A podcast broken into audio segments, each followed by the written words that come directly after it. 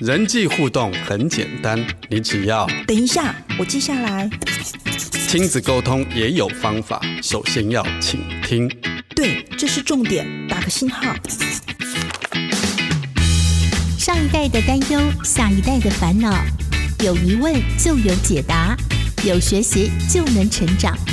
欢迎收听《爱的记事本》。每天爱你多一些，欢迎收听《爱的记事本》，我是雨林。你今天要在《爱的记事本》当中写下什么样子爱的只字片语呢？啊，如果要说孩子犯下什么样的错误是我最不能够接受的啊，其实雨林个人是最不能够接受孩子对我说谎的哈。我如果知道孩子对我说谎，其实我整个啊情绪会很容易就大爆炸这样子哈。但是孩子说谎，有时候危机就是转机。这其实也是一个讯号，是我们一个教养的好机会。该怎么做呢？今天我们邀请到在辅导工作有多年丰富经验的罗凤玲老师，他同时也是未来亲子杂志的专栏作家。他今天就要来和我们聊一聊关于孩子说谎这件事情，带来不一样的教养观点。让我们赶快来听凤玲老师怎么说。不要看电视，不要玩手机。妈妈说的话，你有在听吗？今日 memo 亲子沟通。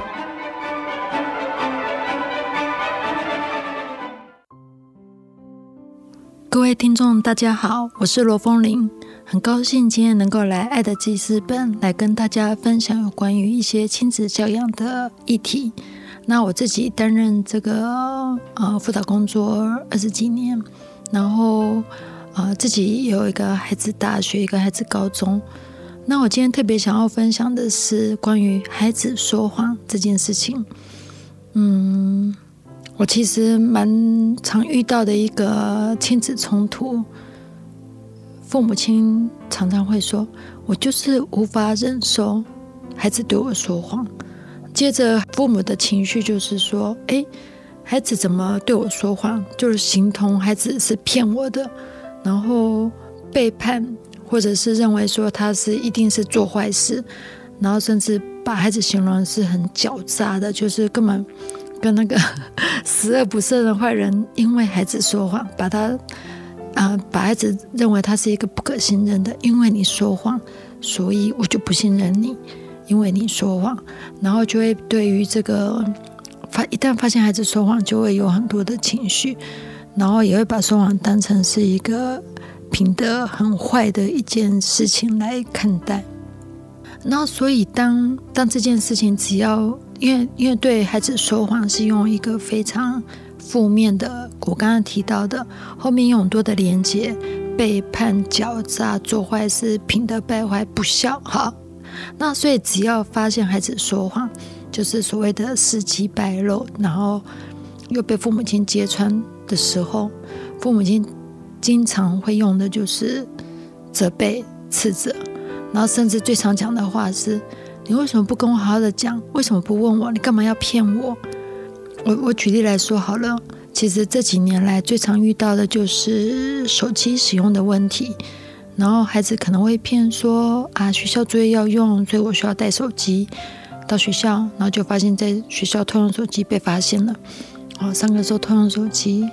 或者是下课的时候偷用手机，那另外一个情况也是说，嗯，骗父母说啊功课写好了，哎来玩手机，然后事实上功课根本没有写，然后当然父母就就很生气说，哎那那你骗我这样子，嘿，然后就会开始整个就可能从骗这件事情变成一个亲子对立，甚至是很严重的亲子冲突，好。那通常遇到这种情况，我其实是呃会去反问爸爸妈妈：如果孩子问你，他可以玩手机吗？他不要骗，他直接把他心中想要的、渴望的、希望你答应的事情，直接问你：哎，爸爸，我可以玩手机吗？因为我很想要玩手机。妈妈，我可以玩吗？我就是想要玩手机之后再写功课。那爸爸妈妈会答应吗？通常就是不会答应，然后很多父母亲亲就表示说：“那我先看孩子有没有完成作业，考试考得怎么样，家事做的怎么样，反正就是很多的一个条件的设定，孩子才有办法如愿以偿的玩手机。但是孩子得说谎的原因，大部分就是因为他们难以达到这些所谓的条件要求，但是他还是想要达到自己想要的事情，比如说玩手机，但是他就是无法达到父母亲的条件，所以他就只好走所谓的旁门左道，说谎这件事情。当然不可否认，说谎固然不是一件好事，但是我记得。前阵子才看过一句话，我一直觉得这句话很有道理。每次遇到一些事情，我就会去想一想：我们来判定一个人的一个行为的时候，我要论断一个人行为的之前，我先去看他的情境，看他的背景。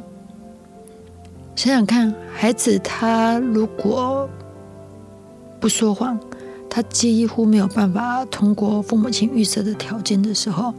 他就他就没有办法去造成他现在需要说谎这样子，好，然后所以他其实我们就是要用除了单看孩子说谎这件事情，孩子也不会每件事情都说谎，他应该是挑着某些事情说谎，那有些事情又不说谎，所以对于他说谎的时候，我们应该去回过头来看，他针对这几件事情说谎，他的背景是什么。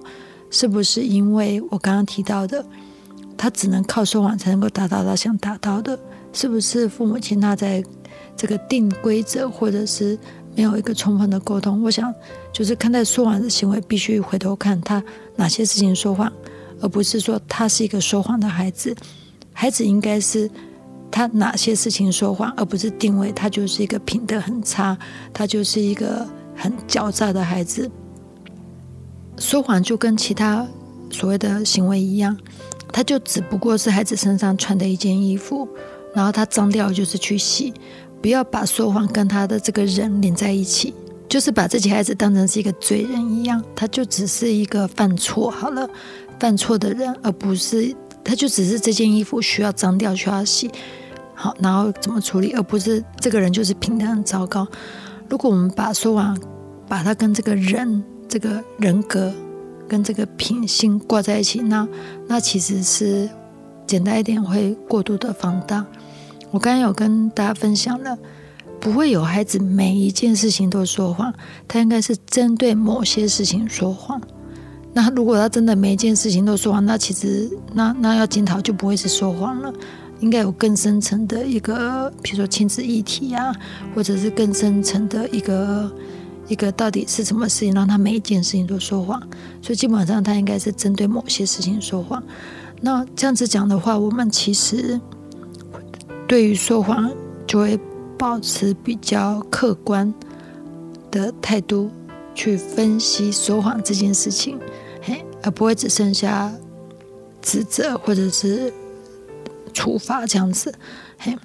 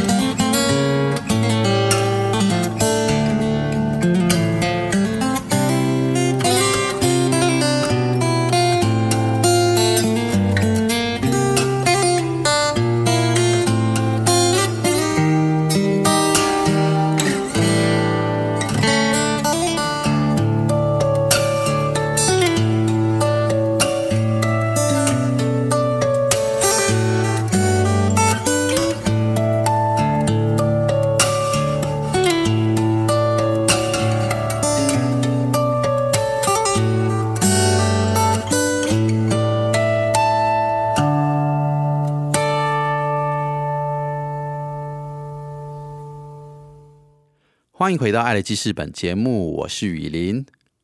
孩子说谎怎么办？处罚就能够解决问题吗？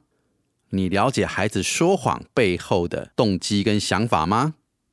孩子是每件事情都说谎，还是特别针对某件事情呢？其实说谎也是一个贴近孩子的好机会。让我们继续来听风铃老师的分享。说谎不是一件好事。但是如果我们有机会现场有互动，因为现在是在广播嘛，如果我们现场有机会，我问的话，呃，现场哪一个大人没有说过谎，来掩盖自己的小错跟小过？譬如说好了，我们有时候会拖延，但是我会找借口啊，它当然是一个说谎啊，就是掩盖我们的拖延的事实，然后找了一个借口，然后呢？或者是说，我们有时候我我蛮常看到的是说呢，譬如说，好了，老婆买了一件衣服，假设五千块，但是呢，不想要据实以告，可能变成两千五，因为很怕被老公嫌浪费，好，那就说谎，好，然后或者是说呢，这个假设不想回家好了，我就以想要拖延这个回家的时间，好了。那我就以不存在的加班，好，比如说老公就说啊，老婆我今天加班啊，晚点回去。他其实就是想要外面休息一下，他根本就不想要马上回家面对孩子、面对老婆、面对家务。然后我想说，嗯，下班之后我自己先去喝个小酒或者是什么咖啡店坐一下，给自己争取一个小时的休息时间再回家，所以也会说谎啊。我举例来说。所以回想一下，哪个大人不说谎？如果我们换个方式去看待孩子的行为，一样的大人会说谎，小孩子也会说谎啊。某部分来说，说谎还是一个，嗯，我觉得它是一个成人化的一个必备技能。因为我这样去说他好了，孩子如果愿意对你说谎，某部分来说，呃，他还是会为了想要。跟你达成一个比较和谐的相处关系，同时又想要达成的目的。如果孩子用一些技巧跟你说话，你能够玩手机，总比孩子跟你呛下、跟你撕破脸、跟你大吵大闹来的更更好，不是吗？因为他最起码还是想要跟你保持一个和谐的关系，所以想要用说谎的方式。某部分来说，这其实是一个还算是用这个方式去看，我们就可以比较冷静一点。好，那第二个呢？我觉得说谎它其实是一个教养的契机，因为说谎通常它其实是有两大块，第一个就是他想要奖励，呃，想要他想要达成的行为，比如说想要玩手机、想要零用钱什么之类的。另外一个就是必罚，就是说谎有两个主要的行为目的，一个是必罚，一个是奖励。必罚就是谎称成绩，好就可以避免惩罚。好，那但是如果我们仔细分析，孩子会说谎，并不是一开始他就想要对你说谎，大部分都经历过一段不小的时间，他们其实都曾经跟父母亲试着沟通跟协商。好，譬如说。但是啊，不管是成绩可不可以低一点啊，不要要求这么高啊，我真的达不到啊，或者是说手机可不可以怎么样怎么样，其实都是会有一段协商的过程。但是通常就是因为没办法达到所谓的协商，好，要么就是说不过父母，要么就是无法做到父母亲定的条件。当然有一个部分就是。孩子自己要求的事件本身并不合理。好，我们就以这三个事情来说好了。要么就是无法达到父母亲定的条件而说谎，那这样子父母亲定的条件是不是应该跟孩子重新醒思，找一个孩子比较容易达到，需要一点点努力就可以达到的，孩子就会比较愿意努力。好，这个是需要靠教育跟沟通。好。另外一个，如果是孩子要求本身不合理的说谎，那这个也是一样要靠教育啊。当孩子要求不合理的时候，那他不只是说谎问题，还包含他思考，或者是说他思考的不周全，或是比较偏颇，以至于他提出了不合理要求，这也是要靠教育啊。所以你会发现，不管是他无法达到父母的要求，或者是孩子要求本身不合理而说谎等等的，这些东西都是靠教育，而不是只是靠责备。所以为什么我一直提到说，不要因为孩子说谎就处罚他、责备他？因为如果仔细分析说谎的情境、说谎的由来、说谎的背景，他说他那就是需要回到教育的本质。啊，你怎么会有这种想法？这么不合理？当然无法，或者是啊，爸爸妈妈自己定的太过严苛，造成孩子得说谎。这这些背景因素都是需要靠教育，而不是靠处罚。所以把说谎跟教育连接，而不是说谎当成品德的败坏去处罚他，会，我觉得这会是一个比较对一个成长中的孩子，应该是能够对他们帮助比较大一些。好，那另外就是说呢，如果我们冷静的看待说谎，不要用一开始不用骂的，然后甚至回过来检讨，是不是在这些说谎的事件上，我们定的规则或者跟孩子协商或者沟通真的不良，我们反过来回头重新协商。好，譬如说好了，请听一下孩子他到底。要达到什么？好，你不能接受，那你的坚持孩子也不能接受，那试着找中间一个彼此都可以接受的点，你各退一步，好，各退一步。然后呢，但是这个内容是要明确的，好，而不是站在一个，譬如说好了，我举例来说，我看到的是，呃，你只要成绩考好一点，我就可以给你玩手机。好，这个东西，什么叫做考好一点？考前十名算好一点，嗯，及格算好一点，还是九十分算好一点？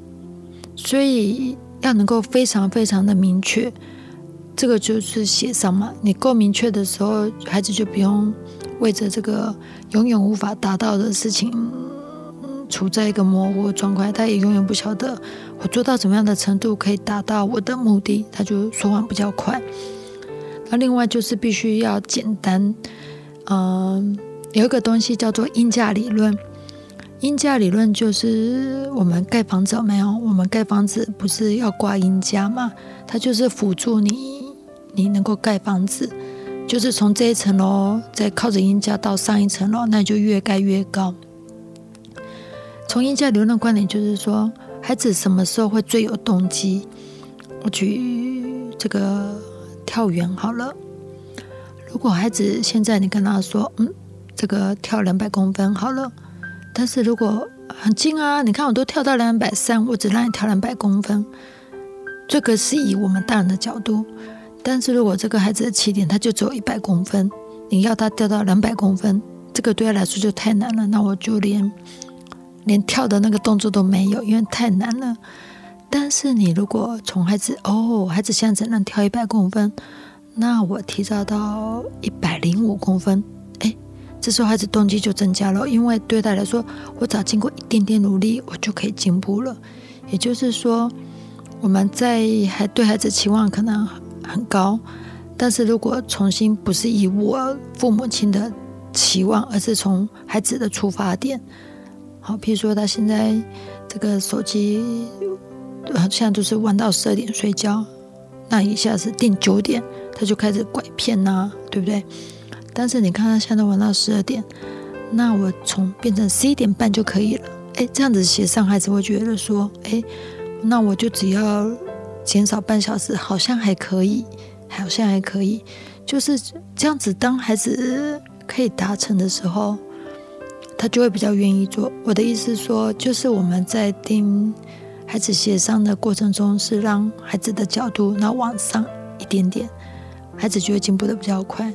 然后以大脑来说，大脑动机也是最强烈的，因为可及性很高嘛。所以当协商的时候，是孩子可及性的、简单明确的时候，这样是可执行的哦。就是数学五十分哈，把数学一百分，哦，功课完成，那就是。嗯，今天没有红字，很明确啊。今天没有红字，你就可以玩手机。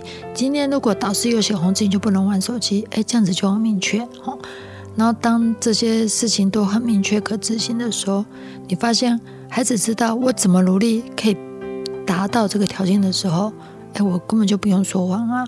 我知道我努力，我就可以可以达到我想要的东西。那那他就会努力啊。说谎其实得冒着风险呢。第一个，他不一定可以达到；第二个，他又得冒着被揭穿、事迹败露的风险。然后，所以其实那某部分来说是孩子的下下策，但是有可能是他不得已的选择。我当然不是说呃替孩子说话，但是我真的觉得，呃，说谎终归来分析，它背后牵扯到很多，就是还是要靠教育的部分。对啊，如果是靠处罚就让孩子不说谎，我我到现在还没有听过了。我最常听到就是，嗯，说谎然后被处罚，然后下次又说更大的谎。然后更更更地下化，那又因为说谎的说谎，然后再继续的处罚，那跟孩子的关系就是在说谎处罚、说谎处罚中，其实这样谁都不会进步啊，嘿，也都没有比较好一点。所以我觉得，如果可以稍微冷静一点、客观一点，把说谎当成一个教养孩子的契机，你也可以不断的修正自己的教养方式，是不是没有那么妥当？然后说谎只是一个警讯，就好像是发烧，呃，身体的发烧其实不急着去把这个降温，而是知道哦，身体有某部分发炎，它的一个提醒。